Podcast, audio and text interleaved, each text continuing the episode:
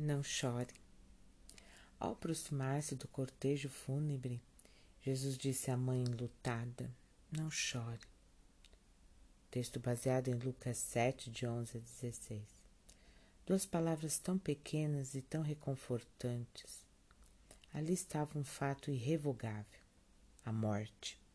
Para a morte não há saída.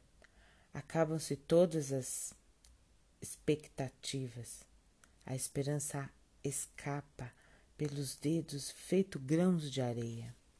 Não sei qual tem sido a morte da sua vida, mas para quem tem Jesus ainda há esperança, mesmo que o corpo já esteja cheirando mal, como o de Lázaro. Desista, não incomodes o Mestre, amaldiçoa teu Deus e morre. São as frases que escutamos das pessoas que não enxergam além da morte. É preciso ter fé. Não chore. Que frase mais doce de se ouvir do nosso Salvador.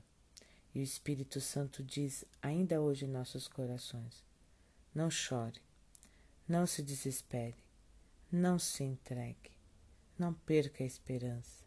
Eu estou contigo. Abra seu coração, escute a voz de Deus. Ainda há vida, ainda há esperança para aqueles que tem fé em Jesus.